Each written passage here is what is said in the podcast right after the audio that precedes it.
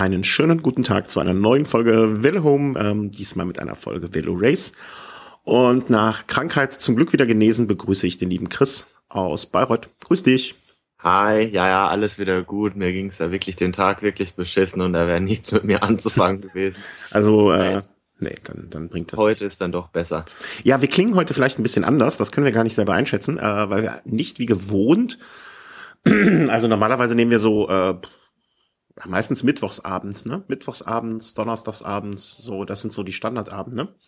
Ja. Und heute nehmen wir an einem Sonntagnachmittag auf. Und falls wir komplett anders klingen oder viel wacher sind oder viel müder sind, ist das Gegenteil, äh, ist die Steigerung von müd müder? Müder, ja, ich glaube, müdiger ist es nicht. Müdiger, müder, müder, müder. Er ist müde, sie ist müder und er ist am müdigsten. Ähm, wahrscheinlich ist das, wie nennt man das nochmal, äh, hier so, ne? Äh, ja, ne? Also so eins, ne? Also, äh, wenn wir anders klingen oder noch mehr Blödsinn erzählen oder noch weniger Blödsinn oder so, dann, äh, dann, dann, dann lasst es uns wissen. Äh, dann werden wir den Sonntag vielleicht als Aufnahme. Komparativ und Superlativ. Genau, genau, das war's. Danke. Äh, ich habe nicht ohne Grund als einer der schlechtesten Lateinschüler unserer Schule jemals abgeschlossen. Ähm, genau, der Superlativ ist das müdigste. Ähm, ja, dann äh, sag Bescheid, wenn, wenn wir sonntags zu viel Blödsinn quatschen.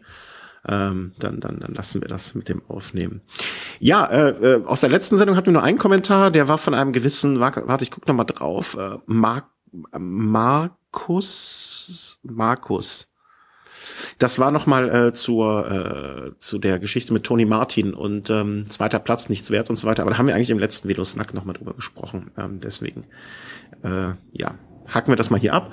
Und ein kurzer Hinweis noch, ähm, wer noch bei dem Gewinnspiel mitmachen möchte zum äh, Thema, äh, ne, wer einen Finn gewinnen möchte, der möge sich schleunigst nochmal äh, die entscheidenden Stellen aus der letzten Folge anhören vom Velo Snack und dann äh, könnt ihr da per Kommentar etwas gewinnen. Ganz einfach und schlicht. So, das also genug der Vorworte. Ähm, wir haben jetzt hier so eine, so eine Liste aufgestellt, die, die nicht wie sonst irgendwie so ein paar Highlights hat, sondern so ganz viele Kleinzeug, oder? Das so. Genau, genau, ja, genau. Saison ist fast vorbei. Paar Rennen, paar Transfers, so ein bisschen Sponsorengehabe drumrum. Ja. Sponsorengehabe klingt schön. äh, fangen wir mal an mit dem äh, Rennen der fallenden Blätter. So heißt es und äh, das beschreibt es auch ganz gut. Also äh, Lombardei-Rundfahrt, wie war's? Also ich hätte da jetzt am liebsten gern mit einem anderen Thema angefangen, weil. Nö, nö, nö, nö, nö, das passt schon. Das war mal wieder überragend schlecht. Also, ja? wir haben es, glaube ich, im letzten Velo Race schon angesprochen, dass ähm, gerade die finalen Kilometer dann doch anders waren als letztes Jahr. Mhm. Letztes Jahr ging es hinten raus nochmal so eine richtig steile Rampe hoch, wo sich so ein Rodriguez dann auch absetzen konnte und dann alleine als Solist das Rennen gewann. Dieses Jahr gab es auch einen Anstieg auf den letzten drei Kilometern oder beziehungsweise bis zum Kilometer drei vom Ziel. Ähm, es ging zu Ende in Bergamo. Einige erinnern sich vielleicht noch an eine recht schöne Etappe des Giro 2007 in Bergamo. War das gleiche Finale, also nicht ganz so steil am Ende, bisschen Kopfsteinpflaster, aber es kam dann doch, ja, nicht, nicht eine größere Gruppe, aber eine, eine Gruppe mit den ja, mit den entscheidenden Fahrern kam da gemeinsam mit rüber. Da war so ein Gilbert mit dabei, da war ein Samu Sanchez dabei, da waren Valverde dabei, ein Rodriguez, ein Dan Martin. Also es waren wirklich einige großen, große Namen dabei. Ja, die, die man auch erwartet hat an der, bei, bei einem normalen Verlauf des Rennens, würde ich mal sagen. Richtig, also äh, ein Contador war nicht dabei, also das äh, Rennen stand ja auch so ein bisschen unter dem Stern, okay. Äh, Nochmal der Kampf um die Einzelwertung der World Tour, weil Werde war zu dem Zeitpunkt ja 14 oder 16 Punkte hinter hinter Contador und es sollte da noch spannend werden. Contador hat aber den Sprung in diese Gruppe nicht geschafft. Ja, ein Rui Costa war übrigens auch noch vorne mit dabei. Mhm. Ja, und dann geht dann diese, ich glaube so Zehnergruppe dann gemeinsam in die Abfahrt. Das sind noch so drei Kilometer. Albasini war auch noch dabei, fällt mir gerade noch ein. Äh, ja, gut, okay. Jeder denkt so, jetzt gibt's so den Sprint und was passiert? Sie schauen sich alle an. Ja. Gucken wie, wie das an. immer so passiert. Und wer ist der Chefangucker? Und gucken sich an und einmal Werde fährt da außen mit rum und freut sich, oh Mensch, schönes Wetter, oh.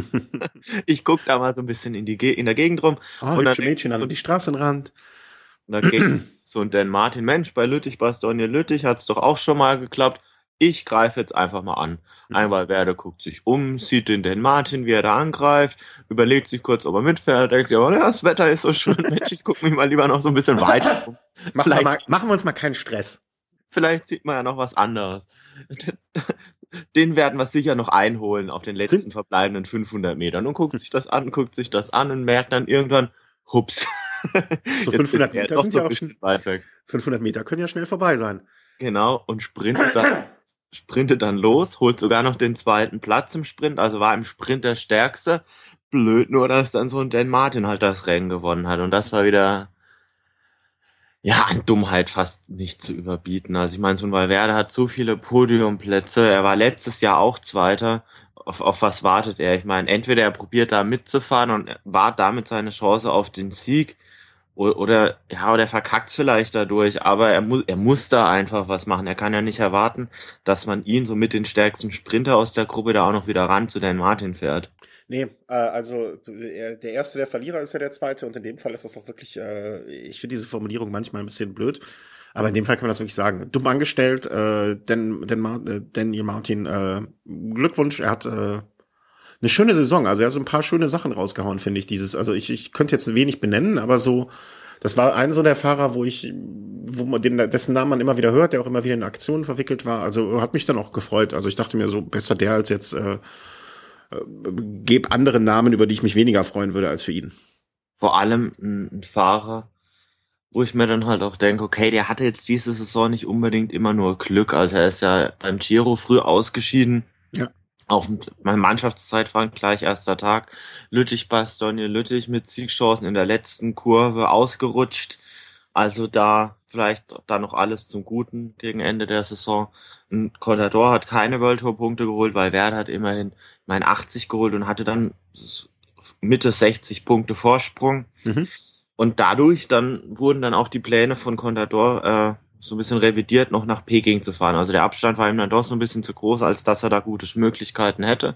Weil Werder hat ja angekündigt für den Fall, dass Contador äh, nach Peking fährt, muss er auch mitfahren oder wird er mitfahren, um einfach seine Spitzenposition da zu verteidigen. Mhm. Aber nach der Absage von Contador hat dann auch Valverde abgesagt und konnte so ein bisschen mehr Zeit äh, mit seiner gerade geborenen Tochter da verbringen. Also nochmal im Nachhinein herzlichen Glückwunsch dazu, dass da alles geklappt hat. Äh, ja, das, äh, ja, Glückwunsch. Äh, aber ja, damit war die Saison zu Ende für Contador. äh, er kann sich jetzt endgültig äh, äh, kurieren. Ähm, es geisterten diese Woche auch so ein Artikel ähm, so ein bisschen durchs Internet, äh, wo ein Mediziner mal genau erklärt hat, mit welchen Mitteln ähm, er so schnell wieder fit gemacht wurde und dass das ja doch ein, äh, ein, ein Bruch war und äh, mit irgendwelchen sehr, sehr kuriosen oder nicht kuriosen, aber ähm, etwas von der, ähm, wie soll man sagen, nicht so ganz geläufigen Behandlungsmethoden mit irgendwelchen Stromdingern und so weiter, äh, er dann wieder fit gemacht wurde und dementsprechend er das äh, schneller heilen konnte, als es jetzt bei Otto Normalverbraucher passiert ist.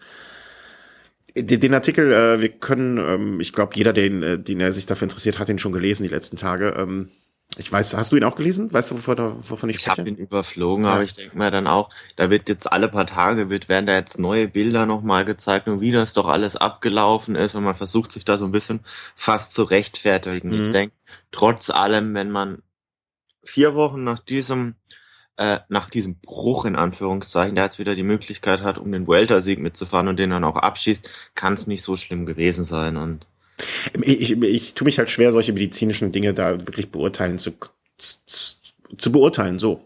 Ähm, ja. Das kommt ja dann auch noch dazu, klar. Es, es, es wirkte alles ein bisschen, äh, dieser ganze Artikel, äh, so ein bisschen wie Marketing-Sprech von dieser medizinischen Einrichtung, die dafür ihre Behandlungsmethode vielleicht auch ein bisschen Werbung machen wollten.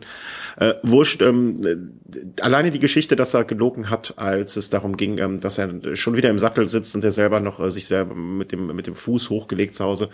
Das alleine reicht mir schon, äh, um den ganzen äh, so ein bisschen Geschmäckle zu geben und ähm, der Rest ist mir dann wurscht. Ne? Also wenn das jetzt alles so super verheilt ist und so, das freut mich für ihn. Aber alleine diese Lügerei wieder, das, äh, das muss nicht sein. Damit machen wir die Kiste, die Akte Contador vielleicht auch einfach mal zu für dieses Jahr. Soll er im nächsten Jahr wieder gesund ankommen und dann ist alles gut. Dann, dann darf er, darf er uns auch wieder durch Leistung überzeugen. Ja. Äh, Tour of Beijing habe ich jetzt ehrlich gesagt nur ganz am Rande mitbekommen. Ähm, ist auch so eine Veranstaltung, wo ich mir immer denke, okay, der, der, der, der Bahn, äh, Quatsch, der Bahn, äh, der Radsport will sich äh, global öffnen und neue Märkte erschließen und so weiter. Das gehört ja auch alles dazu. Ähm, aber auch in diesem Jahr, du meintest ja schon im Vorgespräch, im letzten Jahr war es auch so, das war mir gar nicht mehr so bewusst, äh, wurden Etappen abgesagt oder ähm, gestoppt wegen äh, Luftverschmutzung. Da frage ich mich dann immer, müssen wir das den Fahrern wirklich zumuten? Also äh, Märkte neu erschließen schön und gut, aber das äh, zu so einem Preis, dass man da die Fahrer wirklich einer vielleicht schon gesundheitlichen Belastung aussetzen muss, bin ich eher skeptisch. Ja gut, Peking, absolute Metropole, ne? Also dass es da so eine höhere Feinstaubbelastung beispielsweise gibt, hätte man auch vorher schon wissen können. Weiß man von den Olympischen Spielen damals noch. Ja, ähm, ich könnte mir auch vorstellen, gut, diese Tour auf Beijing, die, die ist ja dann, glaube ich, ja dann auch ja dann im Nachgang von Olympia dann erst so ein bisschen ins Leben gerufen worden. Ich glaube, es gab jetzt drei Austragungen oder vier mhm. Austragungen. Ähm, die, ja, zwei davon meine ich, hat Toni Martin gewonnen. Genau. Ja, ohne Zeitfahren sind dann seine Chancen oder ohne längeres Zeitfahren waren die dann nicht so gut. Und er ist dann, glaube ich, auch gar nicht dort am Start gewesen. Ja, aber Peking-Rundfahrt, ich glaube, das war jetzt auch schon wieder die letzte Austragung oder zumindest auf, auf dieser, auf dieser Radsport-Ebene World Tour. Mhm. Ähm, ich glaube, das wird jetzt auch wieder eingestampft. Ich, man, man merkt es ja an Contador, an Valverde, an wirklich solchen Topfahrern, die noch wenige Wochen vorher wirklich in Topform waren, dass die dann auch gar keine Lust mehr oder gar keine Ambition groß haben, da überhaupt noch hinzufahren. Also mhm. das ist dann wirklich, das ist eher so ein ja, Marketing, so ein Abgesang auf die, auf die, auf die Saison und ja, die Leute, die noch ein bisschen Bock haben, fahren da halt hin. Oftmals dann auch so ein paar Stagiaire, die man dann nimmt, um halt den Kader noch ein bisschen aufzufüllen und ja. Äh, wie du schon sagst, also es war jetzt die letzte Ausgabe. Ähm, wenn das jetzt noch mal, also wenn es noch Rele Relevanz hätte für diese World Tour Geschichte, ne, wer also am Ende des äh, Jahres dort den ersten Platz hat, Mei, schön und gut, aber es gab ja dieses Jahr auch, glaube ich, die Geschichte, äh, wer war es, Vöckler, der nicht aufs, äh, der wegen irgendwas sauer war und deswegen nicht seinen Preis abgeholt hat und dann kein Nein, Preis. das war ein anderes Rennen. Das war woanders? Wo war das denn? Das war Paris Tour. Ah, dann habe ich da was durcheinander geschmissen.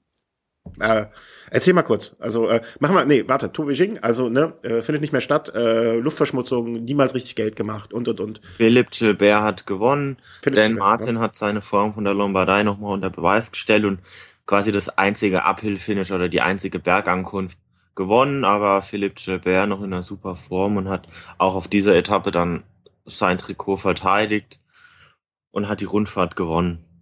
Vöckler bei Paris Tour. Das war natürlich bei Paris Tour.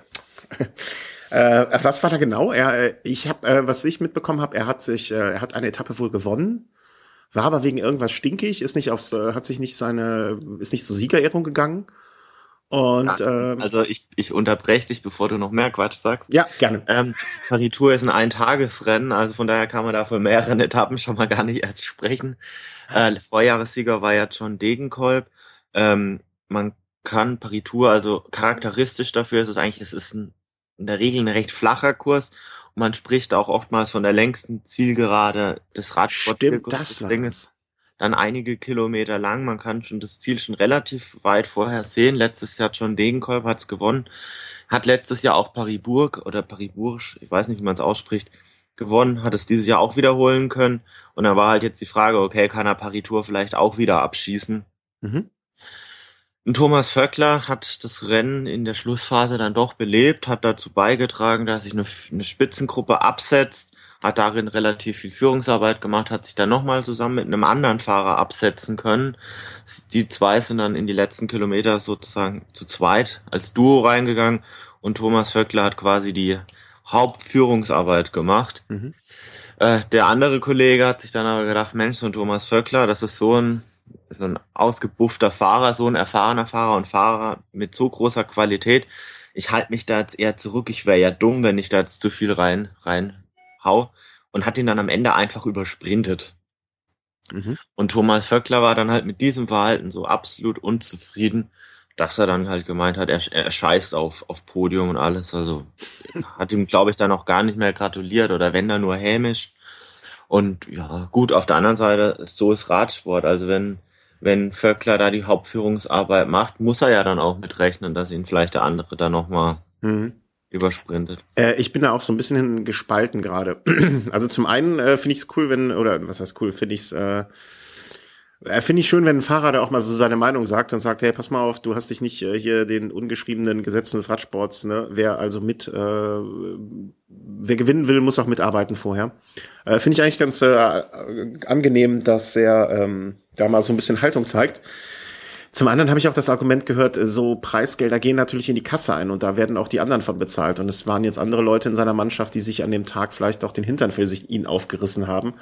Und wenn er jetzt dadurch, dass er ähm, nicht, also dass sein Preisgeld nicht in die Kasse wandert, äh, schädigt er nicht nur sich, sondern auch den anderen. Und da ist für mich dann wieder der Punkt, wo ich sage, okay, wenn es um mich nur persönlich gegangen wäre und es nur meine Kohle wäre, dann würde ich sagen, ja, pff, dann kann ich auf das Geld äh, verzichten, wenn ich das meine, machen zu müssen und gehe halt nicht hin, ne, nimm das in Kauf. Aber wenn ich auch noch die Kohle von den anderen, so eine gewisse Verantwortung für die anderen mit habe, dann sieht es schon wieder anders aus.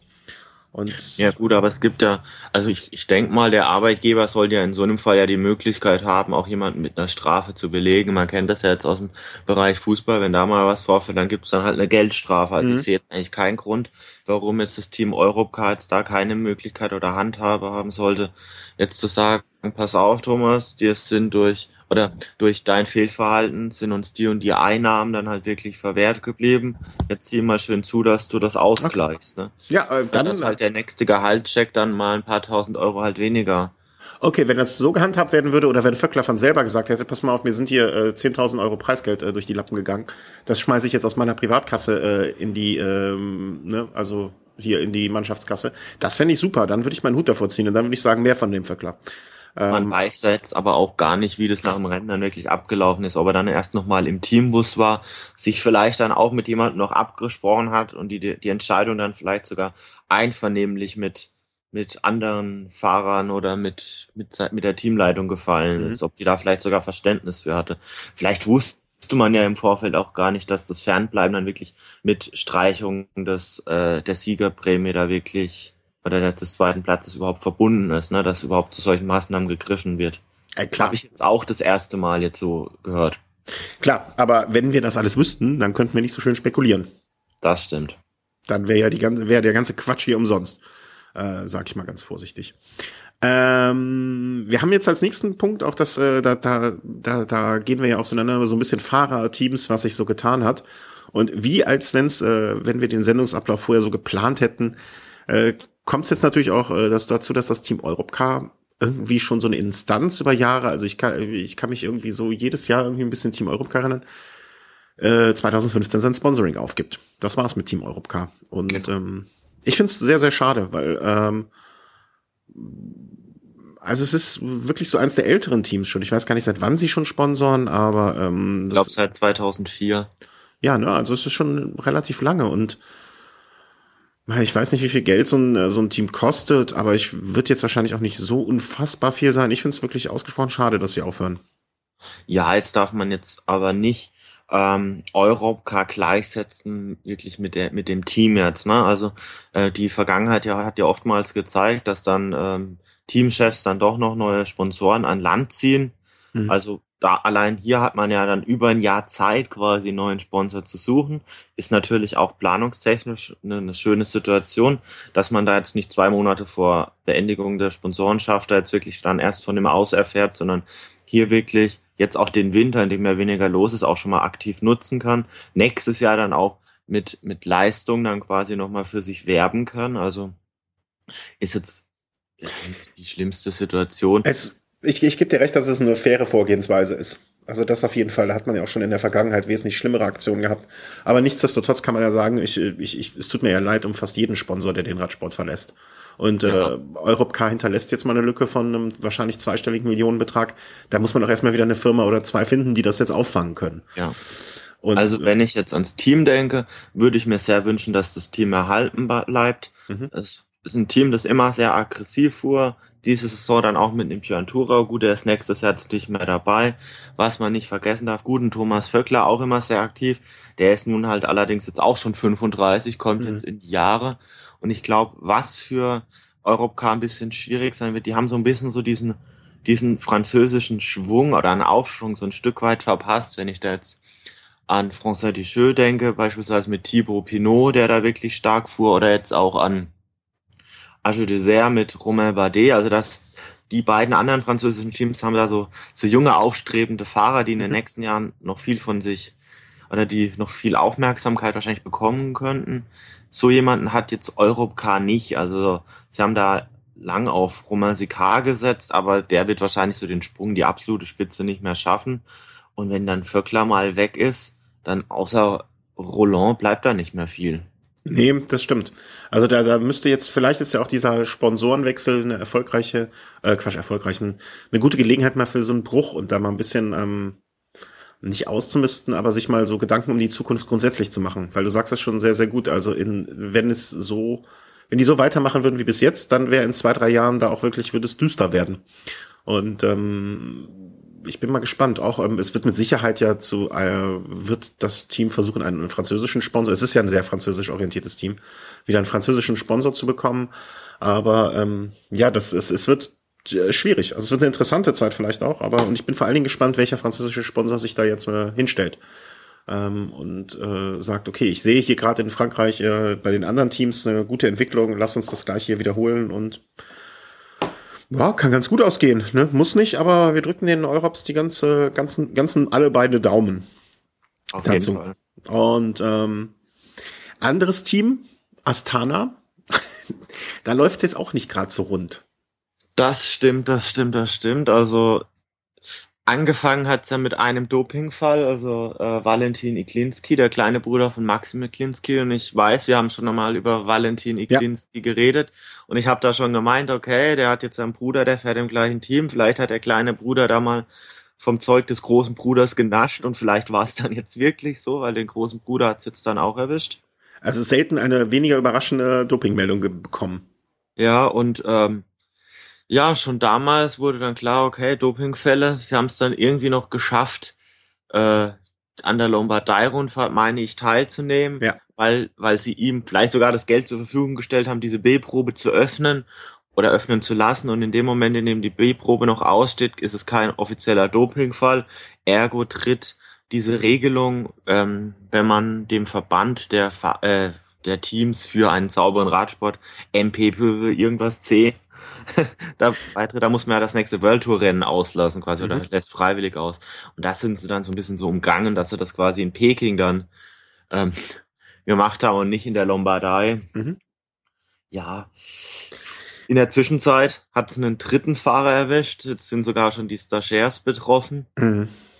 Ja, was, was soll man dazu sagen? Waren jetzt drei Kasachen, ich glaube, Vincenzo Nibali fühlt sich da jetzt gerade auch nicht mehr so ganz gut aufgehoben. Nee. Fabio Aru, der dieses auch sein Durchbruch geschafft hat, weil gut, da ist jetzt natürlich jetzt auch immer gleich die Frage, hat er jetzt äh, auch genascht oder ist es bei ihm sauber vonstatten gegangen? Ein Nibali vor eine überragende Tour, wenn auch seine großen Konkur äh, Konkurrenten da gefehlt haben, aber fuhr eine super Tour hat er vielleicht was genommen? Ich meine, das sind jetzt so die Fragen, die sie sich mhm. stellen lassen müssen. Ich, ich äh, da habe da auch länger drüber nachgedacht, ähm, selber beim hier durch die Gegend gondeln. Ähm, die Frage, die sich mir gestellt hat und die ich dir jetzt auch mehr äh, stelle, inwieweit es wirklich in diesem Team Astana Fraktionen gibt im Sinne von, hier sind die Italiener, da sind die Kasachen und da ist der Rest vom Fest. Ähm, wie viel hat wirklich dann äh, ein äh, Aru und ein Nibali mit den Kasachen, mit, mit kasachischen Stagiären zu tun, als dass man da davon ausgeht, dass die alle vom gleichen Topf genascht haben. Ähm, also ich oder ist es so, oder ist es so, dass es da quasi die kasachische Fraktion gibt, die vielleicht auch alle gemeinsam irgendwo trainieren und gibt es da die italienische Fraktion?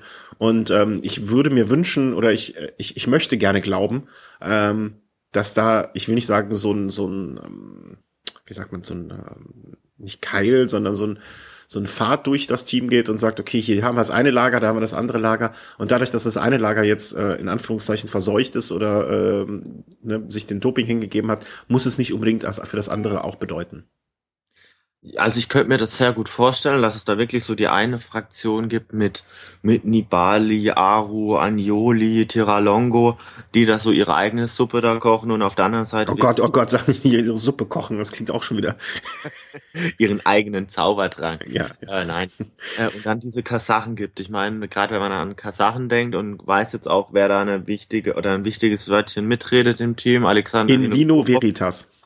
Dann liegt da der Verdacht dann doch nahe, dass das da bei den Kasachen da der Apfel nicht so weit vom Stamm fällt. Ne? Und ich merke schon, sonntags greifen wir wirklich ganz, ganz tief in die äh, Phrasen. Äh. Vielleicht, ja, ja, ich gucke nebenher oder habe von so ein bisschen Doppelpass geguckt. Vielleicht sollten wir dann auch so ein ja. Phrasenschwein. Der Apfel äh, fällt nicht weit vom Stamm. Äh, und äh, Vino, der sich ja auch gerne angeblich seine Siege schon mal mit einem Scheck auf der Ziellinie gekauft hat, ähm, ist da ja wirklich ähm, nicht unbedingt in Bezug auf Moral und äh, ähm, unbeschriebenes Blatt äh, vielleicht ein Vorbild. Auf der anderen Seite, wenn man halt jetzt von dieser lustigen Komponente weggeht oder auch soll, selbst sollte es diese Spaltung im Team vielleicht geben, ähm, das hat jetzt eine UCI oder so gar nicht zu interessieren. Ich meine, im Endeffekt ist das doch ein Team und man kann sich jetzt so ein Team ja auch nicht so teilen und auseinandernehmen, wie man jetzt gerade will. Also es sind facto, de facto drei Fahrer aus einem Team jetzt des Dopings überführt worden, mhm. binnen kürzester Zeit. Und wenn da jetzt die UCI sagen würde, okay, pass auf, bei euch wird das jetzt nicht so eng bei anderen mit dem Anti-Doping-Kampf, ähm, ihr kriegt jetzt nächstes Jahr keine World Tour äh, dann hätte ich dafür aktuell Verständnis und dann könnte so Nibali noch so oft zu mir kommen und sagen, ja, mit den drei habe ich überhaupt nichts zu tun, weil in dem Moment, in dem man selbst nicht betroffen ist, andere aber schon hat man mit den anderen ja nie was zu tun gehabt. Ich meine, mhm. das ist, das, da, da gibt's ja zig Beispiele, dass dann Fahrer sich plötzlich von anderen Fahrern, die dann überführt wurden, plötzlich ja, von denen abgewandt hat. Äh, absolut, natürlich. Du sitzt mit denen in einem Boot und äh, mitgefangen, mitgehangen.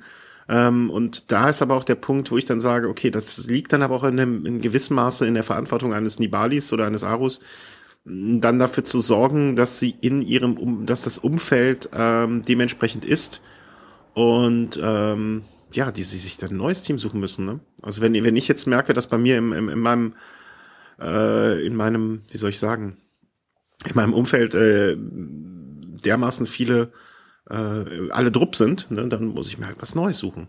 Und äh, das ja, ist so halt seine. Ist das aber auch nicht. Ich meine, so Nibali hat ja auch einen Vertrag unterschrieben. Äh, und Nibali wird bei Astana mit Sicherheit mit zu den Top-Verdienern im Peloton gehören. Wenn er nicht vielleicht sogar der höchstbezahlte ist, weiß ich jetzt nicht, wäre jetzt Spekulation, aber Astana hat mit Sicherheit einen Haufen Kohle. Äh, so leicht wird er aus so einem Vertrag auch nicht rauskommen. Ja, aber weißt du, bevor ich das Risiko eingehe, als äh, im nächsten Jahr vielleicht nicht mehr äh, bei der Tour mitfahren zu können, dann muss ich vielleicht auch mal finanzieller ähm, ja, Rückschritte in, in, in Kauf nehmen. Ja, klar, auf jeden Fall. Ich meine, Nibali ist jetzt auch 30, also ich denke mal, so die ganz großen Jahre kann man jetzt auch an einer Hand abzählen, die jetzt mhm. vielleicht noch kommen. Da, ja, muss, muss man halt jetzt schon mal schauen, was, was jetzt für einen sinnvoller ist. Ob er jetzt da in vier, fünf Jahren noch in der Lage sein wird, eine Grand Tour zu gewinnen, das weiß ich nicht. Kann hm. natürlich sein, aber. Ja, und wenn er nicht, äh, wenn das, wenn das nicht jetzt, ähm, so viele Chancen hat er nicht mehr. Und äh, wir sind gespannt. Also ich äh, würde auch äh, dem vollkommen zustimmen, was du gesagt hast. Äh, wenn die jetzt gesperrt werden würden, äh, völlig zu Recht. Und äh, wenn nicht, äh, wenn nicht jetzt, äh, also wie viele Gelegenheiten also bei welcher Gelegenheit soll man ein Team sperren, wenn nicht jetzt bei so einem äh, Anlass, wie es jetzt da aussieht? Und ähm, ja, also ich, ich kann, ich bin immer wieder hin und her gerissen, weil bei solchen Dopingfällen ähm, äh, kann ich mir einerseits nur für die Stirn hauen und sagen, was für Idioten, was für Idioten. Und andererseits denke ich mir noch mal, zum Glück haben sie es erwischt und äh, wieder ein paar rausgezogen. Und ähm, das sind ja jetzt auch keine Fälle, wo man wirklich überrascht war. Insofern ähm, sehr gut. Weg damit und gar nicht so lange drüber reden und nachdenken. Kommen wir von den Teamneuigkeiten äh, zu den Fahrerneuigkeiten. Und ähm, die wohl größte Nachricht und auch wenig überraschende Nachricht, aber wie ich finde auch traurige Nachricht. Ein Schleck hört auf. Ein Schleck hört auf. Andi ist weg. Ja. Meiner Meinung nach die, die richtige Entscheidung. Also ich meine, nach seiner Verletzung da vor der Tour, ich glaube es war 2012 oder 2013. Mhm. Ja, 13. Ähm, ja, er, er kam nie mehr wieder so wirklich in, in Form. Also er hat zig Rennen auch frühzeitig aufgegeben. Ergebnisse wurden absolut rar. Ist immer mal wieder eine Verletzung aufgetreten, die ihn dazu gezwungen hat, Rennen zu beenden. Es, es wurde viel Häme über ihn verbreitet. Also man, ja, er, er wird, finanziell wird er ausgesorgt haben. Er hatte seine vier, fünf sehr starken Jahre. Ähm, und ich sein Team hat ja schon bestätigt, sie hätten ihm kein neues Vertragsangebot gemacht, selbst wenn er eins bekommen hätte. Wenn man da wirklich leistungsgerecht seine aktuellen Leistungen hätte bezahlen wollen, dann wäre das nicht mehr als jetzt so, so ein absoluter Durchschnittsfahrer in einem Durchschnittsteam bekommen würde. Mhm. Ja, und irgendwann muss ich mir glaub, muss, muss man sich, glaube ich, auch nicht mehr so dieser psychischen Belastung dann wirklich aussetzen, dass jeder immer fragt, kommst du zurück, wie, wie läuft das, was, was ist denn anders jetzt, was, was früher anders war. Ähm, warst du früher gedopt und bist deshalb jetzt schlechter oder ja, ich glaube, er, er möchte da auch vielleicht ein Stück weit mal wieder seine Ruhe und vielleicht seinen Alltag und vielleicht sein altes Leben dann vielleicht ein bisschen zurück. Ähm, ich finde es sehr, sehr schade, weil ich mir eigentlich sehr, weil ich ihn als Fahrer oder so seinen Fahrstil und äh, in seinen guten Tagen, also dieser eine Parfumsritt bei der äh, Tour de France vor ein paar Jahren, ähm, den man vielleicht auch im Nachhinein ein bisschen ver, verglorifiziert. Aber ähm, äh, es tut mir echt wirklich, es tat mir sehr, sehr leid, als ich es gehört habe. Es kam jetzt in keinster Weise für irgendjemanden groß noch überraschend. Und äh, für ihn persönlich ist es äh, wahrscheinlich auch das, wie du schon angedeutet hast, das Richtige. Ähm, aber es tut mir halt wahnsinnig leid. Ich habe noch die ganze Zeit drüber nachgedacht, ob es vielleicht äh, Sinn gemacht hätte, wenn man ihm sagt, ey, pass mal auf, mach mal ein Jahr komplett was anderes und äh, komm dann zurück. Weißt du, einfach nur so eine Pause machen. Aber im Prinzip, was er die letzten, die letzten Jahre gemacht hat, das waren ja schon fast immer lange Pausen zwischendurch. Und, naja, ähm, nein, nicht ganz, also. Ja, aber so richtig, es, man darf jetzt nicht, man darf jetzt äh, äh, Rennpause und trainieren darf man jetzt nicht wirklich mit so absoluter Ruhe da jetzt wirklich mhm. vergleichen. Aber ich denke mal, die Option hätte er. Also er hat jetzt aktuell Knieprobleme. Man weiß jetzt nicht, inwieweit das überhaupt irgendwann noch mal besser werden könnte, mhm. wenn er dem vielleicht dem Bein wirklich oder dem Knie mal wirklich mal so ein Jahr Ruhe gibt. Vielleicht könnte das da noch mal was werden. Also er ist 29, also er hätte schon noch paar Jahre vor sich, aber aktuell würde ich nicht von ausgehen. Also ich habe da glaube ich auch schon wieder so Schreckensmeldungen da gelesen, wenn er das Knie jetzt weiter so belasten würde, dann würde vielleicht sogar eine Amputation drohen oder ja, das ist auch ganz großer Quatsch. Verrückte Sachen. Nee, also das, äh, das fand ich auch ganz äh, hochgradig albern. Ähm, es, es tut mir einfach leid, weil es war ein Fahrer, dem ich äh, immer gerne die Daumen gedrückt habe und wo man gedacht hat, ach komm, vielleicht packt das doch noch mal, vielleicht kommt er doch noch mal zurück oder hat zumindestens bei einer Grand Tour mal einen großen Tag noch mal ähm, und, und, und haut einen raus und schießt mal irgendwann eine Etappe wieder ab. Das hätte mir schon gereicht. Ja, ähm, man würde halt gern auch mal so wirklich so das Duell von allen Fahrern einmal so sehen, oder das ist ja, ja dann kein Duell mehr, aber so Nibali, Contador, Froome, Andy Schleck, Quintana, wenn die mal wirklich alle aufeinandertreffen, gäbe es da mit Sicherheit ein riesiges Feuerwerk, aber es ist, wohl, ist uns wohl nicht mehr vergönnt. Nee, aber das ist ja die grundsätzliche Geschichte irgendwie. Das sind ja immer diese, diese Abschnitte, wo einzelne Fahrer dominiert haben. Ähm, was würden wir uns wünschen, dass jetzt nochmal ein Jan Ulrich äh, und vielleicht auch sogar ein Lance Armstrong äh, mal gegen einen Contador, Froome und äh, Nibali antreten. Diese fünf äh, plus dann Andy Schleck in seiner besten, zu seinen besten Tagen. Und die dann ähm, alle gegen Valverde verlieren. Das würde ich mir wahnsinnig gerne mal angucken. Ja, äh, ich möchte mir auch angucken, wie hier gerade äh, hier Bären äh, am Fenster vorbeifliegen ähm, und Elefanten äh, rosa sind. Das wird genauso wenig passieren. Ja.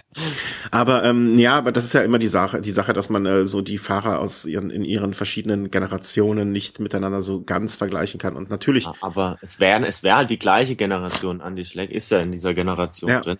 Also er hat einfach das Pech, äh, ja, er hat einfach Pech gehabt in ganz vielen Bereichen. Vielleicht lag es auch ein bisschen äh, auch eine Kopfgeschichte, dass er nicht zur richtigen Zeit immer so äh, dabei war. Oder ähm, ja, ist schade. Äh, wird es deiner Meinung nach einen Einfluss auf äh, Frank Schleck haben? Wie, wie macht er jetzt noch ein Jahr und äh, scheitert dabei grandios und ähm, hört dann auch auf? Naja, er hat ja einen Zweijahresvertrag unterschrieben. Ähm, ich ich glaube, also dieses Jahr, das Comeback von Frank Schleck war eigentlich nicht schlecht. Also Paris-Nizza ist er recht gut gefahren. Bei der Tour ist er, glaube ich, Elfter oder Zwölfter geworden. Also ich traue ihm in einem Team doch noch einige gute Leistungen zu. Vielleicht auch mal noch als Helfer da vielleicht noch mal das ein oder andere, die eine oder andere wichtige Arbeit ich glaube, Frank Schleck ist auch vom Kopf her einfach viel weiter und viel stabiler, als es ein Andy Schleck jemals war. Hm, ja, das auf jeden Fall. Ich glaube auch, dass er, vielleicht befreit es ihn ja auch, dass er jetzt mal so eine, so eine, ähm, eine Veranstaltung so komplett auf eigene Kappe fahren kann.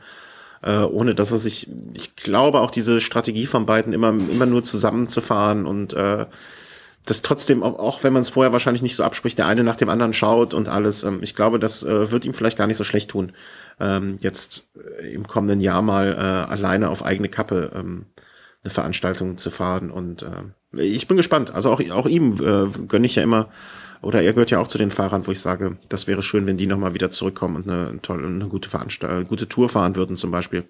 Oder auch ähm, vielleicht ein Giro oder was auch immer. Ähm, ja, tschüss an die Schleck, vielen Dank äh, für viele schöne Stunden und äh, auch wenn du das wahrscheinlich nie hören wirst, äh, danke dafür und alles Gute dann jetzt so ne, als Privatier. Hoffentlich hast du genug Kohle eingenommen und äh, dass er jetzt bis ans Ende seiner Tage mit seinen Kindern spielen kann. Ja, auf der anderen Seite, er ist auch noch jung genug, also es hält ihn ja niemand von ab, da ist auch noch mal was was komplett anderes noch mal zu machen und er hat ja eine gewisse Popularität, eine gewisse Beliebtheit und die wird ihm natürlich da auch helfen, dass er dass er da vielleicht noch mal irgendwo einen Einstieg nochmal schafft. Ja, aber äh, also siehst du ihn in einer Rolle, im, äh, das ist ja dann meistens so, siehst du ihn irgendwo im Radsport? So richtig, eher, richtig eher, nicht, oder? Eher, ich glaube, dass, also jetzt, zumindest jetzt nicht zeitnah. Ich, ich glaube, das Problem war einfach, er ist einfach vom Kopf her vielleicht noch nicht weit genug davon weg, um da jetzt gleich wieder. Ja, ich, ich kann mir vorstellen, er hat gar keinen Bock darauf. Also ich glaube, dass der Radsport ihm viel, viel Gutes getan hat und viel gegeben hat, aber ich glaube auch, dass der Radsport mit äh, diese Nummer betrunken im Aufzug in München angeblich und so, dass der, der Radsport hat ihm auch ordentlich zugesetzt. Ähm, und ich weiß gar nicht, ob er da Lust zu hat, sich da jetzt noch äh, irgendwie einzubringen. Ja, wenn er, wenn er mehr als genug Geld hat, was ich ihm gerne, was ich ihm gönne, ähm, vielleicht lässt das auch alles sein. Ne? Kann ja, ich mir vielleicht. auch gut vorstellen. Äh, und macht irgendwie ein Café auf, äh, hier Radsportcafé, das war doch früher in Belgien die große Tradition. Ja, wahrscheinlich wird er nächstes Jahr bei der Luxemburg-Rundfahrt vielleicht sogar mit, mit der Pistole da den Startschuss Ja, geben. genau, sowas. So, äh, so, äh, so eine Rolle kann ich vielleicht irgendwie hier noch Repräsentant von irgendwie einer Fahrradfirma und gut ist. Soll, soll, er, soll er seine Ruhe haben. Ähm, apropos Ruhe haben, die wird jetzt bald nicht mehr haben. Überleitung aus der Hölle, Nico Dens. Dens. Dens. Ein E. ähm, ja, äh, Wer ihn nicht kennt, ist ein junger deutscher aufstrebender Fahrer, der jetzt schon als Stagiaire bei AG Desert dieses Jahr fuhr. Und er hat jetzt eine Vereinbarung getroffen mit denen, dass er nächstes Jahr nochmal als Stagiaire ähm, dort fahren darf und danach einen Anschlussvertrag äh, bekommen wird, mhm. wenn, wenn alles so normal läuft.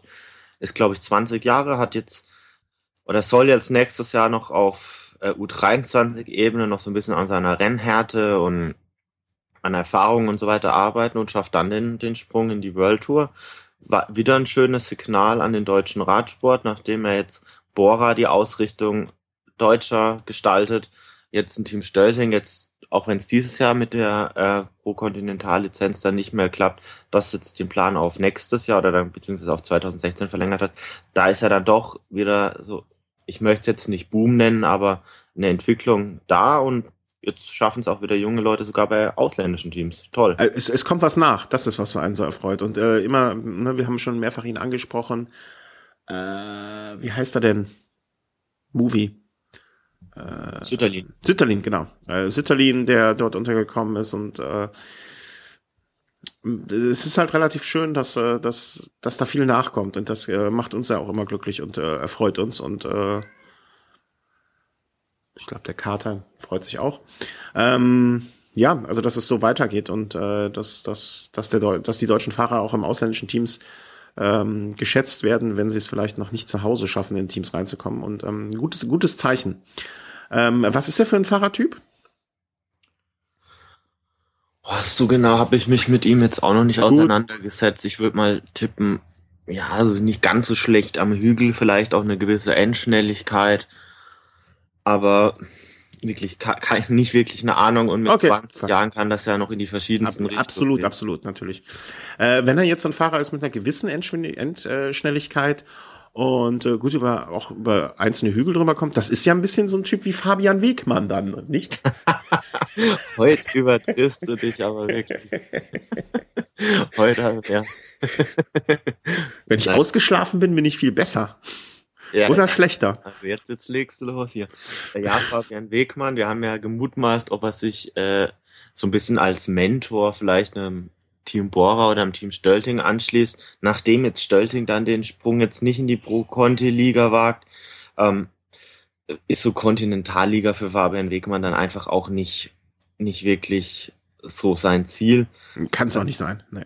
Ja, ist nicht sein Anspruch, also da wäre dann der Rückschritt dann einfach zu groß. Das könnte er in fünf Jahren immer noch machen, wenn er noch wirklich geil wäre auf Radsport.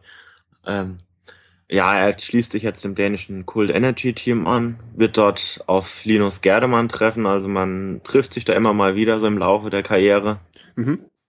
Ich glaube, das ist jetzt schon, glaube ich, fast schon das dritte Team, wird also zusammenfahren. Also sie sind ja zusammen bei Milram gefahren, dann bei Team Leopard und jetzt wieder bei Cold Energy, also. Ich bin mal gespannt, was Linus da macht. Also, ob da noch mal was kommt. Ach, weiß ich nicht. Aber es ist ja nicht schlimm, er hat Spaß am Radsport und passt doch. Ja, ja, ich bin ja äh, ein Freund von ihm. Also äh, von, von ihm als Typen so. Und ähm, ich finde es schade, dass er niemals äh, wieder an Leistungen von früh angeknüpft hat. Warum auch immer, lassen wir mal außen vor. Aber er war zumindest immer ein Fahrer, der, den man auch mal reden lassen konnte und der was zu sagen hatte und nicht ganz so, äh, wie soll man sagen, ähm, der sich artikulieren konnte. So, ich habe ihn in meiner Podiumsdiskussion erlebt und das war ähm, der, der konnte zumindest mal nachdenken und einen Satz zu Ende bringen und äh, das fand ich ganz äh, angenehm. Ja, äh, Wegmann, was, was wird er jetzt nächstes Jahr für Rennen fahren? Also die hoffen jetzt natürlich auf Einladungen, äh, dass er vielleicht bei den Klassikern im Frühjahr nochmal seine Klasse unter äh, Beweis stellen kann. Ja, also ich glaube, so die Chancen für so ein Amstel Gold Race könnten gar nicht so schlecht stehen. Mhm, genau. Ähm, das wäre was, dann so Dänemark-Rundfahrt wird er wahrscheinlich bestreiten dürfen, beziehungsweise müssen. Dann eine Bayern-Rundfahrt wird sich mit Sicherheit über Fabian Wegmann äh, freuen, falls er da ein Interesse dran hat, dann vielleicht auch, vielleicht fährt er dann so eine Henninger-Tour rund um Köln, sowas.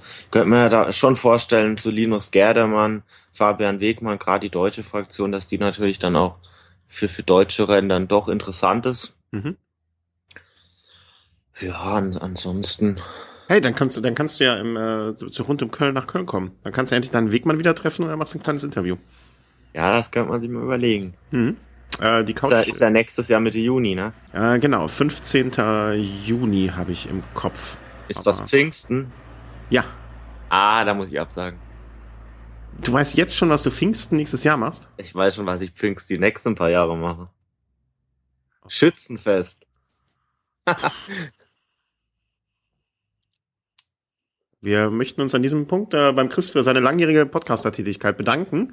Äh, es war immer sehr schön mit dir, aber es gibt Regeln und Schützenfest-Befürworter äh, werden äh, gnadenlos ausgebuht. Moment mal, also das Schützenfest hat natürlich ganz klar Bestandsschutz, weil Schützenfest findet schon immer am Pfingsten, an Pfingsten statt. Wohingegen rund um Köln natürlich jetzt erst in jüngster Vergangenheit so diesen Schritt da gewagt hat und es geht um die es geht primär um die Veranstaltung Schützenfest. Ja, jetzt kommt aber auch dazu, dass dass ich jetzt so das Rennen rund um Köln jetzt nicht unbedingt zu den spannendsten zählen würde. Also ja, wie es geht ja darum, dass du morgens selber mitfährst und dann hinterher den Wegmann interviewst. Mhm. Mhm. Ja, ja, warten wir da mal. Warten wir mal ab, warten wir mal ab, warten wir mal ab. Ja, da geht ja noch viel Zeit. Da fließt noch viel Wasser den Rhein runter. Richtig. Und äh, apropos Wasser, früher bei Team Gerolsteiner, da war ja auch schon Stefan Schumacher. ja? äh, war Stefan Schumacher ja auch schon mit Davide Rebellin ver vereint, die beiden alten Glatzköpfe. genau, genau. Also äh, Stefan Schumacher wechselt jetzt zum CCC Polsat Team.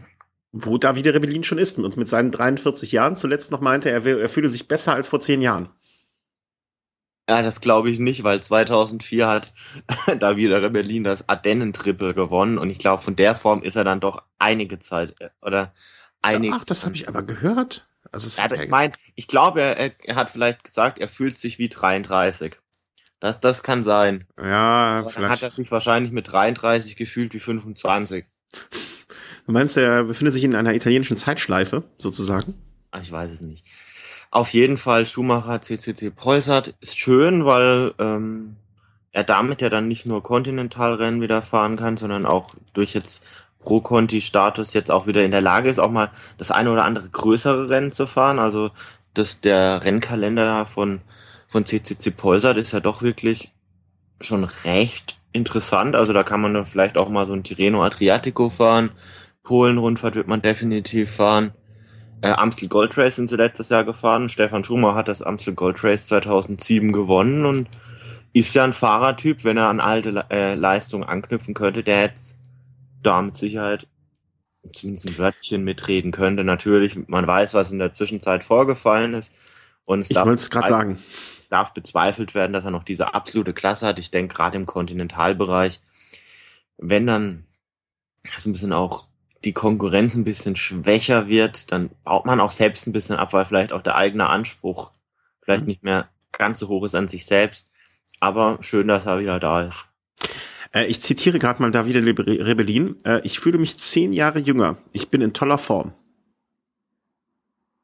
Ja, hat er ja gezeigt mit seinem, äh, mit seinem Sieg beim Grand Prix Emilia. Da hat er ja doch wirklich einige Hochkaräter auf die Plätze verwiesen. Also aber das war auch ein Rennen, ich, ich glaube, das ist auch eins seiner Lieblingsrennen das kommt ihm entgegen. Ähm, das mit hat Sicherheit, sonst würde er es nicht gewinnen. Ist auch Ende der Saison. Viele fahren dann gar nicht mehr so mit oder fahren ja. nicht mehr in, in, guter Verfassung mit. Naja, vielleicht kribbelt's jetzt bei Jens Vogelöder, wenn er jetzt sagt, sieht er da wieder, der, der gewinnt da noch. ich glaube nicht. Ich glaube, der ist ganz froh, ähm, dass er, dass er jetzt, äh, der mal sein Gnadenbrot kriegt. Äh, jetzt noch hier so vermischtes haben wir noch, äh, was wir mal kurz so aufarbeiten können. Ähm, fangen wir mal an mit dem Triple. Das gibt's ja nicht nur in dieser blöden Sportart Fußball jetzt, äh, sondern das soll laut der Idee eines äh, russischen Trinkers, ähm, äh, Tinkoff, äh, auch ähm, beim, beim, beim äh, im Radsport Einzug halten. Äh, also, dass die besten Fahrer, sprich äh, sein Contador, ein Froome, ein Nibali, um die dreimal ähm, so als die ersten Anwärter anzusehen. Äh, er hat da vier Fahrer angesprochen, unter anderem auch Quintana. Also das ah, Quintana, okay, natürlich. Jeder 250.000 Euro bekäme. Äh, das sind jetzt schon die Details, die ich danach hören würde. Also mal äh, zur Einleitung, also die drei, äh, vier, äh, mögen doch bitte gerne im nächsten Jahr und wenn es nicht im nächsten Jahr schon klappt, dann im kommenden Jahr also im übernächsten Jahr, 2016, äh, den Giro d'Italia, die Tour de France und die Vuelta fahren, um wirklich den Besten der Besten äh, aus, auszuknobeln. Und äh, du sagst jetzt, er hat 250.000 für jeden als Startgeld ausgelobt? Da kommt man dann eben dann auf diese Million, ja. Ah, okay, okay. Und ähm, also jeder von denen kriegt eine Viertelmillion dafür, dass er überhaupt mitmacht. Und ähm, ja, was jetzt, also ich, mein erster Gedanke war, naja, warum eigentlich nicht? Ne? Ist eine schöne Idee und äh, so drei, es gibt genug Fahrer, die alle drei Grand Tours fahren. Allerdings sind das keine, die auf Sieg fahren, sondern irgendwo äh, ihre guten Helferdienste leisten. Und die Idee an sich im ersten Moment äh, war mir sympathisch. Im zweiten Moment länger darüber nachgedacht, dachte, dachte ich mir dann wieder, ähm, das ist doch auch wieder schon nur eine Einladung zum Doping. Zum einen das, ich denke auch das Ganze, also ich bin kein Freund davon, ich denke auch, das, das verwässert das Ganze. Ich meine, gerade die Leistung früher bestand ja gerade darin, wenn dann jemand mal Tour und Giro gewonnen hat oder dann auch mal Tour und Vuelta. Gerade, dass man in beiden Rennen die Topfahrer, die gerade sich auf dieses Rennen dann vorbereitet haben, dennoch geschlagen hat. Und mhm. ich denke, wenn alle vier da jedes Rennen fahren, dann ist zwangsläufig das Niveau der Fahrer bei der Tour beispielsweise nicht mehr ganz so hoch, wenn sie den Giro schon auf Sieg gefahren haben. Was ich mir da noch vorstellen könnte, wenn die dann wirklich bei der Vuelta dann schon da am Krächzen und Kotzen sind, um es mal so zu formulieren, und dann kommt dann irgendwie so ein frischer Fahrer, egal wer das jetzt ist, vor letztes Jahr war es ein Horner mhm. und ist in Topform, dann wartet die dann plötzlich alle ab. Und ja, toll. Und dann haben die dann gesagt, ja gut, ähm, wir sollten jetzt oder wir sind jetzt alle drei Rundfahrten gefahren. Wenn wir aber nur auf die Vuelta uns konzentriert hätten, dann hätten wir gewonnen. Und ich weiß nicht, der sportliche Wert ist halt irgendwie dann äh, deutlich herabgesetzt. Ja, aber so wie du es beschreibst, hat es natürlich auch wiederum den Vorteil, dass äh, sich völlig neue Spannungsmomente entwickeln könnten.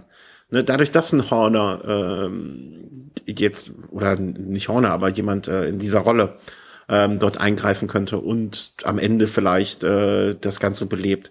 Also das ist das, das ist das Positive, was ich daran sehe. Ähm, der sportliche Reiz des Ganzen, das Verwässernde, ähm, ja, ist so, aber es zwingt ja niemanden, das zu machen. Weißt du, wenn Contador, okay, Contador wird wahrscheinlich noch den größten Zwang haben, weil er im Tinkoff-Team fährt. Aber es zwingt ja jetzt niemand, einen Quintana äh, damit zu machen. Weißt du, wenn der Quintana sagt, nee, ihr könnt mir mit eurer Dreifachscheiße hier irgendwie den Buckel runterrutschen, den kleinen, ähm, ich fahre nur den Giro und die Vuelta, Da, weißt du, was soll, es passiert ja nichts, außer dass er 250.000 Euro ärmer ist und das ist ja seine Entscheidung. Ähm, da denke ich mir immer, okay, das ist die Entscheidung der Fahrer. Und wenn es dazu führt, dass eine Rundfahrt äh, insgesamt ähm, spannender wird, weil nicht nur die zwei oder drei Topfahrer äh, die Möglichkeit haben, ähm, es zu, zu, zu, zu gewinnen, äh, sondern ähm, dass es noch mehr Leute in den Topf kommen. Das kann es auch beleben. Also ich sehe ich sehe da so positiv und negative ähm, Aspekte des Ganzen und bin deswegen auch noch nicht äh, hundertprozentig auf der einen oder anderen Seite bei meiner Entscheidung, jetzt, ob das gut ist oder schlecht. Jetzt gibt's Fahrer, die die können sowas zwei Rundfahrten in Folge auf hohem Niveau fahren. Das ist beispielsweise bei so einem Valverde der Fall, der dann die Tour und die Vuelta nacheinander quasi in den Top 5 beenden kann. Mhm. Jetzt gibt's aber auch Fahrer, wenn die eine Rundfahrt gefahren haben, dann sind die bei der nächsten nicht mehr auf dem höchsten Niveau mhm. und bauen dann stark ab. Mhm. Und dann ist ja dann auch die Frage, inwieweit das dann für eine Teamleitung dann auch Sinn macht, da mitzuspielen. Also wenn sie genau im Vorfeld schon wissen, hey, pass auf, der packt das nicht, dann setze ich den Fahrer doch dann auch lieber in Rennen ein und baut zweimal pro Jahr so eine, so eine Formkurve langsam auf und weiß, er kann dann aber auch mal was bringen statt dass ich da jetzt wirklich meinen Top-Fahrer, der vielleicht sonst auch mal so ein Vorbereitungsrennen abschließen könnte, da wirklich absolute verheizt, sondern am Ende des Jahres ohne was dasteht. Mhm. Ich meine, wenn du dir jetzt mal die Teams so anschaust, da gibt's jetzt Teams, die haben wirklich nur diesen einen Top-Fahrer und dann gibt's so Teams, okay, die haben da jetzt noch zwei, drei in der Hinterhand. Ich meine, so ein Froome, der könnte sich vielleicht auch sowas sogar noch einlassen. Die haben da einen Mikkel Nieve noch dabei, die haben da Gott. Leopold König jetzt noch mit dabei. Die haben mhm. da einige andere Fahrer, die dann vielleicht sogar Nutznießer davon noch sein könnten. Mhm. Dass man dann vielleicht auch in der Rundfahrt dann plötzlich umstellt und sagt, gut, der Froome soll das mitfahren, macht er auch. Aber hey, der Leopold König, der ist, der ist noch frisch, die anderen sind es nicht mehr. Jetzt zeigen wir denen die lange Nase und fahren plötzlich für König. Also es Ganz kann, genau, ja. Es kann ja keinem dem Froome äh, verbieten, dass er während einer Rundfahrt Helferaufgaben verrichtet. Ich meine, ja. Also so viel kann der Tinkoff ja dann gar nicht verlangen. Ne? Auf der anderen Seite kannst du dir, glaube ich, über und, und das ist ja, Entschuldigung, wenn ich unterbreche, aber das ist ja, bei Astana könnte es der Aro sein. Äh, Saxo Tinkoff, vielleicht ein äh, Maika. Genau.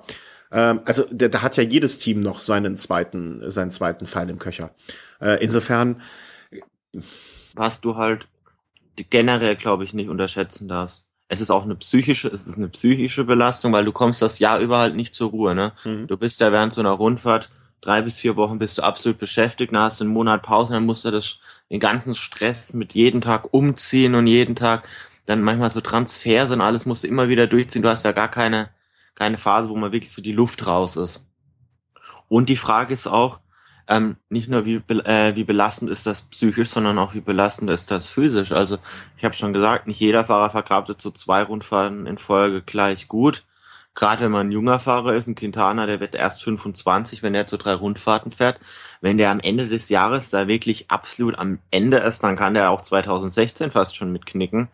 Also ja, aber ich, da, da bleibe ich bei meiner Aussage, das ist ja hier die Entscheidung eines jeden Fahrers selber. Ne? Und dafür, die sind erwachsen und die sind alt genug und das müssen die dann halt entscheiden für sich. Ne? Äh, ja, ich, ich die Frage ist halt, was machst du, wenn jetzt so ein Quintana sagt, nee, oder und zu sagt, Quintana, bei der Sache machst du jetzt nicht mit, das ist für deine Karriere, ist es nicht förderlich. Dann fahren dann so Nibali, ein Contador und ein Froome da den Giro, ergeben sich's aufs Äußerste. Bei der Tour sagt, sagt dann Quintana, ja gut, ihr macht den Quatsch, ich mach's nicht. Ja. Und hängt sie dann alle ab und dann was, was ist das dann wirklich wert? Gibt es dann am Ende des Jahres von den Leuten, die da mitmachen, einen Sieger? Wer hat die geringste Ges äh, Gesamtplatzzahl addiert oder? Ja, ich, aber ich finde, ähm, so grundsätzlich als Idee mal in neue Richtungen zu denken und so, das finde ich nicht ganz falsch. Also er hat da ja auch einiges an äh, verbaler Prügel einbezogen. Äh. Ähm, ich ich finde mal über sowas nachzudenken nicht schlecht und ähm, sollte es wirklich so sein, dass äh, sich die Top 4, Top 5 oder Fahrer ähm, da mal für hergeben oder es mal auszuprobieren ein Jahr. Ähm, ich, ich bin da jetzt mal grundsätzlich, abgesehen von dem Punkt des Dopings natürlich, was äh, möglicherweise ähm, ja dazu einlädt, wie man so schön sagt. Äh, grundsätzlich bin ich dieser Idee jetzt mal nicht ganz abgeneigt. Ich bin gespannt. Also ich, ich, ich kann gut sein, dass wir äh, nach der Saison oder nächstes Jahr zu diesem Zeitpunkt äh, sagen, das war der größte Schwachsinn, den sich jemals ein Russe ausgedacht hat. Ähm, gut, dann äh, war es mal ein Versuch, aber ähm, mal also, irgendwie. wir, wir, wir werden ja auf jeden Fall das in abgeschwächter Form zumindest an einem Beispiel ja sehen. Also Contador hat ja schon gesagt, er will Giro und Tour fahren. Mhm. Da muss man mal sehen, vielleicht, wenn er aus der Tour noch einigermaßen vernünftig rauskommt, sagt er dann auch gut, die Vuelta probiert er dann auch nochmal, wäre möglich. Dann hätte man zumindest mal so ein erstes Anzeichen, ob es auch in der Form überhaupt möglich wäre, das zu machen. Und auf der, ich denke mir halt einfach, er, der Tinkoff weiß auch, dass Contador jetzt das Double quasi anpeilt und vielleicht will er da jetzt auch einfach die anderen so ein bisschen reinquatschen, um es Contador dann bei der Tour so ein bisschen einfacher zu machen, weil wenn ein Contador jetzt den Giro in den Beinen hat und fährt dann noch die Tour und andere fahren nur die Tour, hätte er es natürlich bei der Tour ein bisschen schwerer. Mhm. Wenn alle anderen jetzt aber auch durch den Giro müssen, hätte es dann ein Contador bei der Tour dann halt im Verhältnis wieder ein bisschen leichter und vielleicht ist das auch das Ziel von Tinkoff, dass er dann so ein bisschen so den Weg dann für für Contador ebnen will. Du meinst also, dass das einfach nur eine, Takt, eine taktische Meisterleistung des russischen äh, Wodka Ice Bucket Menschen ist? Ja, oder es war äh, irgendwann in, ja, in Schnapslaune da irgendwie mal was ja. Mein Gott, also man hat ja damals auch drüber gesprochen, Raphael Maika sollte einen Aston Martin bekommen, hat dann jetzt im Endeffekt, glaube ich, so ein Matchbox-Auto nur bekommen. Also nicht alles, was Tinkoff da im Endeffekt dann auch verspricht, wird dann auch wirklich umgesetzt. Von daher. Warten wir mal ab. Aber es, äh, er schafft es auf jeden Fall immer wieder im Ges äh, für Gesprächsstoff zu sorgen. Und das äh, finde ich ja jetzt auch nicht ganz ja, ich, ich, ich weiß noch nicht so ganz bis zum Ende durchgedacht, was ich von dem Vogel halten soll, aber ähm, ein bisschen was Alarm machen schadet da ja oft nicht.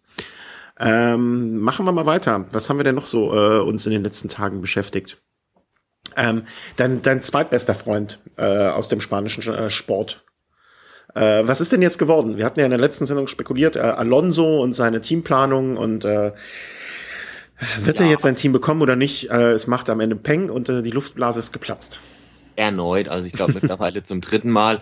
Und die Aussage war dann mal wieder, er hat dieses Jahr wohl zu wenig Zeit gehabt und nächstes Jahr wird er das dann konsequenter angehen. Also äh, letztes Jahr war es die gleiche Aussage, er hätte zu wenig Zeit gehabt. Ich denke mir, er hätte dieses Jahr jetzt, jetzt nutzen können. Es wurde auch gesagt, ja, er durfte ja leider erst ab Oktober Fahrer verpflichten. Bis dahin wären die interessanten vom Markt gewesen. Nichts anderes wird nächstes Jahr auch der Fall sein. Okay. Ja, also wir haben es, äh, wir sind jetzt durch mit dem, oder? Also solange da nicht mal wieder was Substanzielles kommt und was passiert, äh, wird der wird Alonso einfach aus diesem Podcast gestrichen, bin ich für, oder? Oder wir können uns nochmal wieder richtig lustig machen über ihn, dass er sich komplett einleistet. Aber ansonsten soll er jetzt wirklich endlich mal abliefern, bevor ähm, wir, wir, wir da die nochmal erwähnen, oder? Absolut. Pfeife. Ich meine, er fährt, er fährt im Auto, er fährt im Auto im Kreis. Was soll man da noch mehr sagen? Ähm, ja. Und das in den letzten Jahren nicht mal so erfolgreich. Das hätte ich jetzt gar nicht gewusst, um ehrlich zu sein. Ich, ich, ich habe von diesem Autofahrzeugs auch wirklich null Ahnung. Also muss ich zugeben. Noch, noch weniger als vom Radfahren. Hm. ähm, dann läuft gerade, wollen wir auch nicht übersehen, eine sehr kuri nicht kuriose Veranstaltung, aber ähm, unter kuriosen Vorzeichen eine Veranstaltung, und zwar die Bahnrad-Europameisterschaft. So. Und ähm, Bahnrad-Europameisterschaft, die Deutschen, was ich so mitbekommen habe, ne, bereits ähm, ja neun Medaillen schon geholt, was ich heute Morgen gelesen habe. Und äh, also recht erfolgreich und äh, alles äh, ne, also, also alles hübsch und gut, aber das ist vielleicht noch nicht mal das Bemerkenswerte an der ganzen Veranstaltung, sondern wo sie stattfindet. Ja, findet statt in Guadeloupe. Also das ist, ich würde es jetzt mal so als äh, französische Kolonie bezeichnen. Äh, es ist eine, wohl eine Insel. Also ich weiß jetzt auch gar nicht genau, wo es liegt, wirklich liegt. Ah, das recherchiere ich jetzt, wenn du darüber erzählst. Aber die Frage ist halt wirklich, inwieweit das sinnvoll ist, eine Europameisterschaft äh, auf einer Insel fernab von Europa dann wirklich stattfinden zu lassen. Also ich würde das jetzt noch verstehen, wenn man so eine Europameisterschaft auf Mallorca, auf Korsika, äh, meinetwegen auch noch England in England durchführt, ne? Meinetwegen auch auf Spiekeroog, auch wenn sie da keine keine Bahn haben, aber ob das da sinnvoll ist, zumal man jetzt schon von verschiedenen Seiten gehört hat, dass wirklich die Bahn dort wirklich unter aller Kanone wäre. Also da, das war auch das Entscheidende. Also da, ich wusste auch nicht, äh, ähm, äh, ähm, also, also, ich wusste, das war so das erste, was ich gehört habe, ne? Äh, hohe Luftfeuchtigkeit, scheiß Bahn und äh, was soll der, was soll der Dreck? Ähm, ja, und das ist ja doch auch eine Sportart. Da geht es nicht primär um Ausdauer, sondern oftmals auch um reine Geschwindigkeit am Ende. Und da geht's ja auch wirklich um, um Rekorde, ähnlich wie bei Eisnerlaufen. Da, da geht's ja auch im Kreis und da geht's ja immer drum, okay, wie schnell ist man denn jetzt und was ist jetzt wirklich der Weltrekord, wie nah ist man da jetzt wirklich dran und mein Gott, wenn du dann plötzlich dann halt ein paar Sekunden hinten dran bist oder teilweise bei manchen Disziplinen ein paar Zehntel, in, inwieweit hat das dann noch was mit europäischer Spitze oder mit Weltspitze dann auch zu tun? Ähm, ich habe gerade äh, hier äh, Hot News, äh, Breaking News. Äh, meine Frau war schon mal auf Guadeloupe und äh, sie konnte mir jetzt gerade sagen, das ist im Prinzip so äh, äh, Trinidad, Tobago, Dominica. Also Dominica ist äh, nicht die Dominikanische Republik, sondern äh, Dominica die Insel. Und äh, etwas nördlich davon äh, ist äh, Guadeloupe. Also so Venezuela äh, hoch ins Meer. Und dann, äh, wenn du von der Dominikanischen Republik rüberfährst, da so Pi mal Daumen. Ja, macht auf jeden Fall Sinn, gerade auch. Total Sinn. Aus Umweltschutzgründen natürlich auch, ja. dass man da die Leute da extra hinfliegt. Und ich glaube auch, dass die, die Ortsansässigen da bestimmt auch wahnsinnig interessiert sind an so könnte ich mir vorstellen. Also da, da wird sich wahrscheinlich dann auch der Wecker gestellt, dass man das rechtzeitig dann auch wirklich live vor Ort verfolgen kann. Äh, ich, ich war mal äh, in einem ähnlichen, äh, nee, nicht ähnlichen, sondern, ähm, wie soll man sagen, äh, auch in einer französischen Übersee-Dependance und äh, das war ganz, ganz lustig äh, auf, ich wechsle das immer nicht Haiti, sondern Tahiti. Und äh, da war auch äh, ganz großer Sport. Äh, das habe ich die tahitianische äh, Nationalmannschaft im Fußball beim Training gesehen. Und da hätte ich gedacht, okay, wenn du mit deinen Füßen etwas geschickter wärst, dann äh, könntest du zumindestens hier auch äh, auf die Ersatzbank kommen. Aber da ich ja Fußballer... Hm? Also ja, also Bahnradsport kenne ich mich jetzt nicht so absolut gut aus. Das Einzige, was ich mir noch vorstellen könnte, was für Guadeloupe jetzt wirklich hätte sprechen können, wäre, wenn jetzt wirklich so ein Top-Athlet vielleicht aus Guadeloupe stammt und dann wirklich man sagt, okay, das ist jetzt für den dann quasi nochmal vielleicht zum Karriereende oder so nochmal hm. schöner Abschied, aber. Nee, aber also völlig äh, kuriose Idee und ich weiß nicht, wer da. Also ich, ich habe es im Vorfeld auch gar nicht mehr mitbekommen, ähm, sondern jetzt erst als die EM quasi stattfindet oder äh, angefangen hat, äh, dass das dort stattfindet und ja, wo führt das noch hin? Also Französisch-Polynesien äh, würde ich als nächsten Ort, also sollte Französisch-Polynesien äh, die auch mal wieder äh, dann eine EM bekommen, dann würde ich mich gerne als Betreuer melden, äh, um dort mit hinzufahren. So Reifen aufpumpen und so und äh, Getränke kühlen. Äh, da hätte ich dann schon Spaß dran. Und da würde ich auch gerne äh, unkostenfrei, also nur so für Unterkunft und äh, Flug dahin äh, mitfahren bei dem deutschen Team. Oder als Pressesprecher oder so. Oder wir, wir als Pressereise. Weißt du, die sollen uns die Presse äh, mitnehmen und, und äh, dafür dann sorgen, dass wir da unterkommen und dann fahren wir zwei dahin. Ähm, natürlich kein Urlaub, ne, sondern so arbeiten. Mhm. Ja, willst du nicht? Würde ich mitmachen, würde ich mitmachen. Würdest du mitmachen? Ah, gut. Ja. Äh, auch mitmachen würde ich natürlich als Pressevertreter äh, am kommenden Mittwoch die Veranstaltung in Paris. Ja, die Präsentation der Tour de France. Tiro hat seine Präsentation ja schon hinter sich, war eine sehr ansprechende Route und jetzt ist man natürlich gespannt, okay, wie ist jetzt die Route bei der Tour de France? Kann die Tourroute mithalten? Die Tourroute ist ja meistens so ein bisschen ja, konservativer. Also man hat oftmals schon recht lange Sprinter-Etappen am Anfang nur gehabt und dann erstmal nach so zehn Tagen ging es ja mal langsam so in die Berge. Man hat so ein bisschen gehört, dass es wohl auf den ersten Etappen diesmal so ein bisschen anders sein soll, also dass da so ein bisschen auch ein paar Hügelchen, ein bisschen Kopfsteinpflaster soll wieder drin sein, vielleicht auch ein Teamzeitfahren, also dass da ein bisschen Abwechslung auf jeden Fall schon in der ersten Woche oder in den ersten eineinhalb Wochen da vorhanden ist ich bin gespannt und für viele hängt ja dann auch die Saisonplanung davon ab. Also ob sie dann wirklich sagen, eher Giro oder eher Tour. Die Vuelta, auf die achtet man da jetzt in der Phase der Planung dann eigentlich eher noch nicht. Die nimmt man dann vielleicht am Ende dann noch so ein Stück weit mit, aber die Frage ist dann Giro oder Tour. Mhm, ich, ich, ich finde diese, ich finde diese Videos, äh, also das Video, was vom Giro schon äh, so durchs Netz geisterte, äh, von der Präsentation der Strecke immer ähm, sehr, sehr so, so ein Meter, äh, Quatsch, ein Meter, eine Minute 50 Gänsehaut, ne, wenn da wirklich alles rausgehauen wird und auf die Tränendrüse beziehungsweise ähm, den Emotionsknopf äh, gedrückt wird.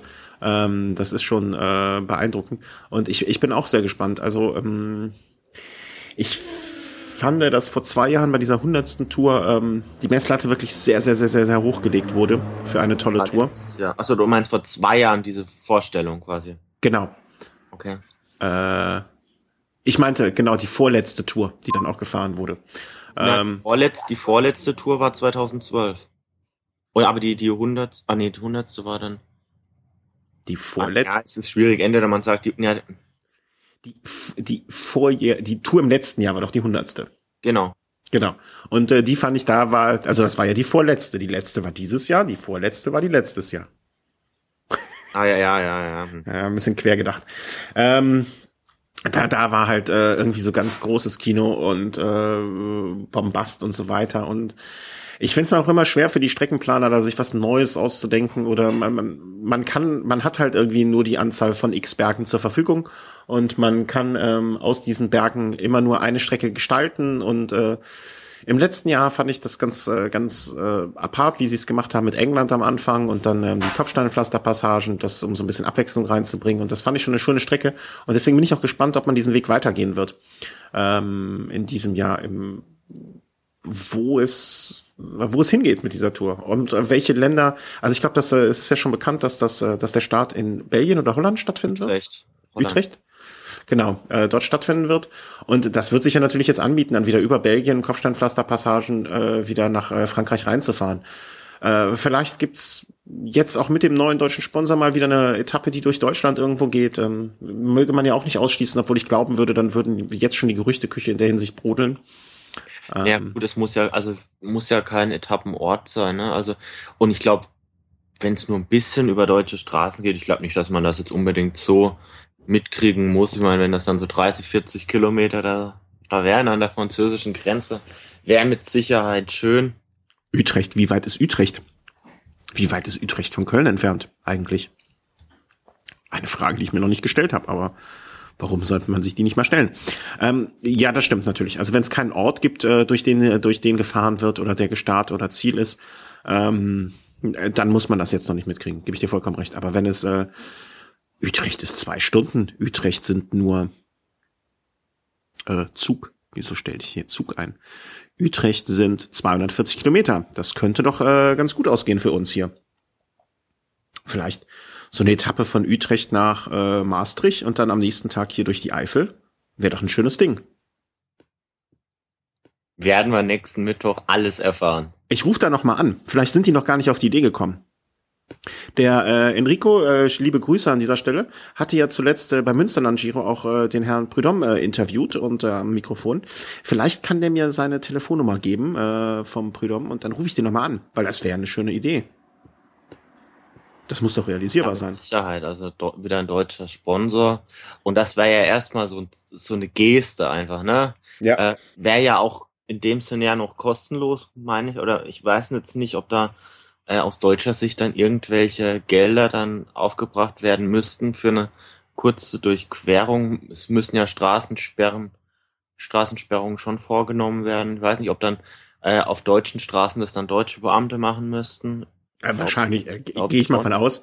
Aber ja. wenn ich mir angucke, wie viele Polizeibeamten jedes Wochenende irgendwie bei Fußball-Bundesliga-Spielen sich den Kopf einschlagen lassen müssen, äh, da, da würde ich mal hoffen, äh, ohne das Fass jetzt wirklich aufmachen zu wollen, ähm, dass dafür jetzt auch noch ein paar, paar Polizisten an die Straße gestellt werden. Abgesehen davon, dass ja bei Rennen wie rund um Köln auch immer Privatleute äh, gerne behilflich sind und Straßen absperren beziehungsweise am Straßenrand stehen. Äh, und ich glaube, eine, eine Etappe durch die Eifel, also da würde ich mich persönlich aufs Rad setzen und irgendwo bei, äh, bei Düren mich an den Straßenrand stellen und die, die, die Straße absperren. Ja, wäre ja schön. Warten wir ab. Äh, wir freuen uns auf Mittwoch und äh, haben dann auch wieder was zu berichten im nächsten Velo Race. Ähm, das war's für heute. Äh, keine großen Rennen gelaufen irgendwie, deswegen haben wir uns ein bisschen so an dem äh, Gossip drumherum äh, gütlich getan und äh, bedanken uns fürs Zuhören, bedanken uns fürs Flattern, bedanken uns äh, für eure Zeit.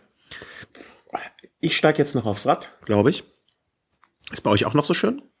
Heute ist wirklich schön, aber ich muss jetzt erstmal noch mal aufräumen hier. Aufräumen kannst du heute Nacht, wenn es dunkel ist. Ja, da muss ich schlafen. Dass ich morgen die, fit bin. Die, mit den jungen Leuten ist auch kein Krieg mehr zu gewinnen. Schlimm, schlimm, schlimm. Ähm, ich bedanke mich bei dir, Chris. Äh, ich gehe jetzt vielleicht aufs Rad oder auch nicht. Und äh, du, in, du räum mal deine Trümmer weg und äh, in zwei Wochen oder in etwas weniger dann wahrscheinlich schon, wenn wir normal aufnehmen, in zehn Tagen vielleicht, schauen wir uns dann die Tour-Etappen-Strecke an und äh, dann werden wir darüber Und reden wahrscheinlich so ein bisschen über Transfers, die schon abgeschlossen ja. wurden oder, oder die noch ausstehen und vielleicht gibt's dann ja schon Neuigkeiten über Astana. Das kann auch sein. In Ordnung. Tschüss. Ciao.